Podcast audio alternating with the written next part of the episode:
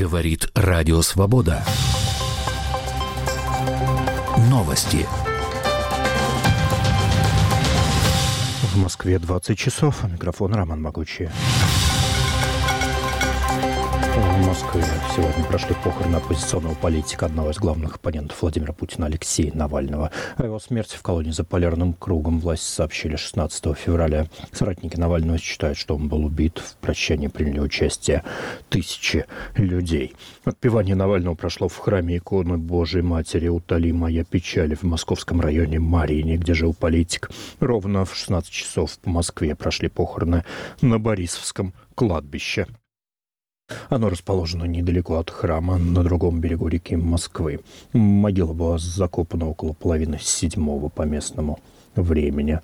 А, сообщается о нескольких задержанных в Москве. В остальном все проходит пока спокойно. А, людей до сих пор продолжают пускать на кладбище, несмотря на то, что официально оно закрылось уже несколько часов назад, в 5 часов вечера. Тем не менее, очевидцы сообщают, что полиция начинает действовать все более жестко. Полицейские не выпускают людей из очереди купить еду, сообщает СОТа. Некоторые люди стоят в очереди уже 4 часа.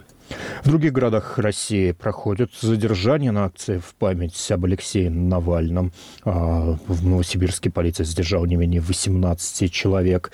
А, задержанные а, люди в Томске, в Екатеринбурге, в Ижевске задержан человек, местная активистка, имя которой не раскрывается, которая пыталась вылететь на похороны а, Навального. Общее число задержанных уже превышает 50 а, человек, а, следует из подсчетов ОВД «Инфо». Издание учитывает Екатеринбург Казань, Санкт-Петербург, Астрахань, Воронеж, Нижний Новгород, Владикавказ, Улан-Удэ, Сочи, Златоуст, Омск, Томск, Нижневартовск и а, другие города России. Их список увеличивается. Сейчас, например, в него только что добавился а, поселок городского типа а, Рамонь в Воронежской области.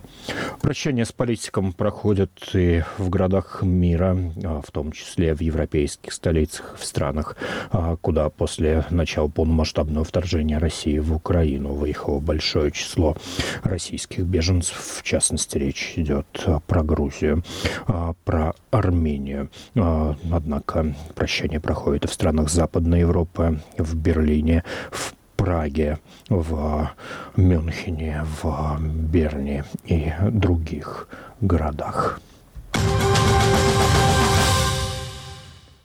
Украина и Нидерланды в пятницу заключили двусторонние соглашения о сотрудничестве в сфере безопасности и долговременной поддержки Украины. Протокол подписали в Харькове президент Украины Владимир Зеленский и премьер-министр Нидерландов Марк Рютте. Как сообщил Зеленский, в рамках соглашения уже в этом году Украина получит э, военную помощь объемом в 2 миллиарда евро. Далее Нидерланды будут оказывать Украине поддержку в течение ближайших 10 лет, а особый упор будет сделан на поддержку военно-воздушных сил, противовоздушной обороны, флота и артиллерии.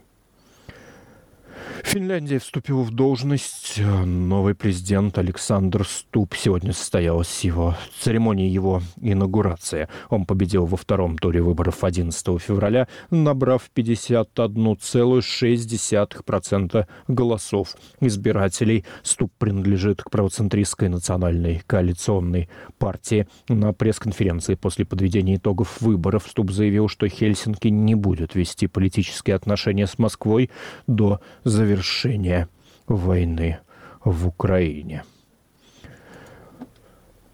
Газета Wall Street Journal в пятницу опубликовала проект мирных соглашений между Россией и Украиной, который обсуждался в апреле 2022 года после переговоров российской и украинской делегации, которые прошли в конце марта в Стамбуле. Подписание не состоялось. В проекте договора заключалось соглашение о том, что Украина не будет вступать в НАТО, а Россия не будет настаивать на а, официальном признании аннексии Крыма. Это были все новости к этому часу.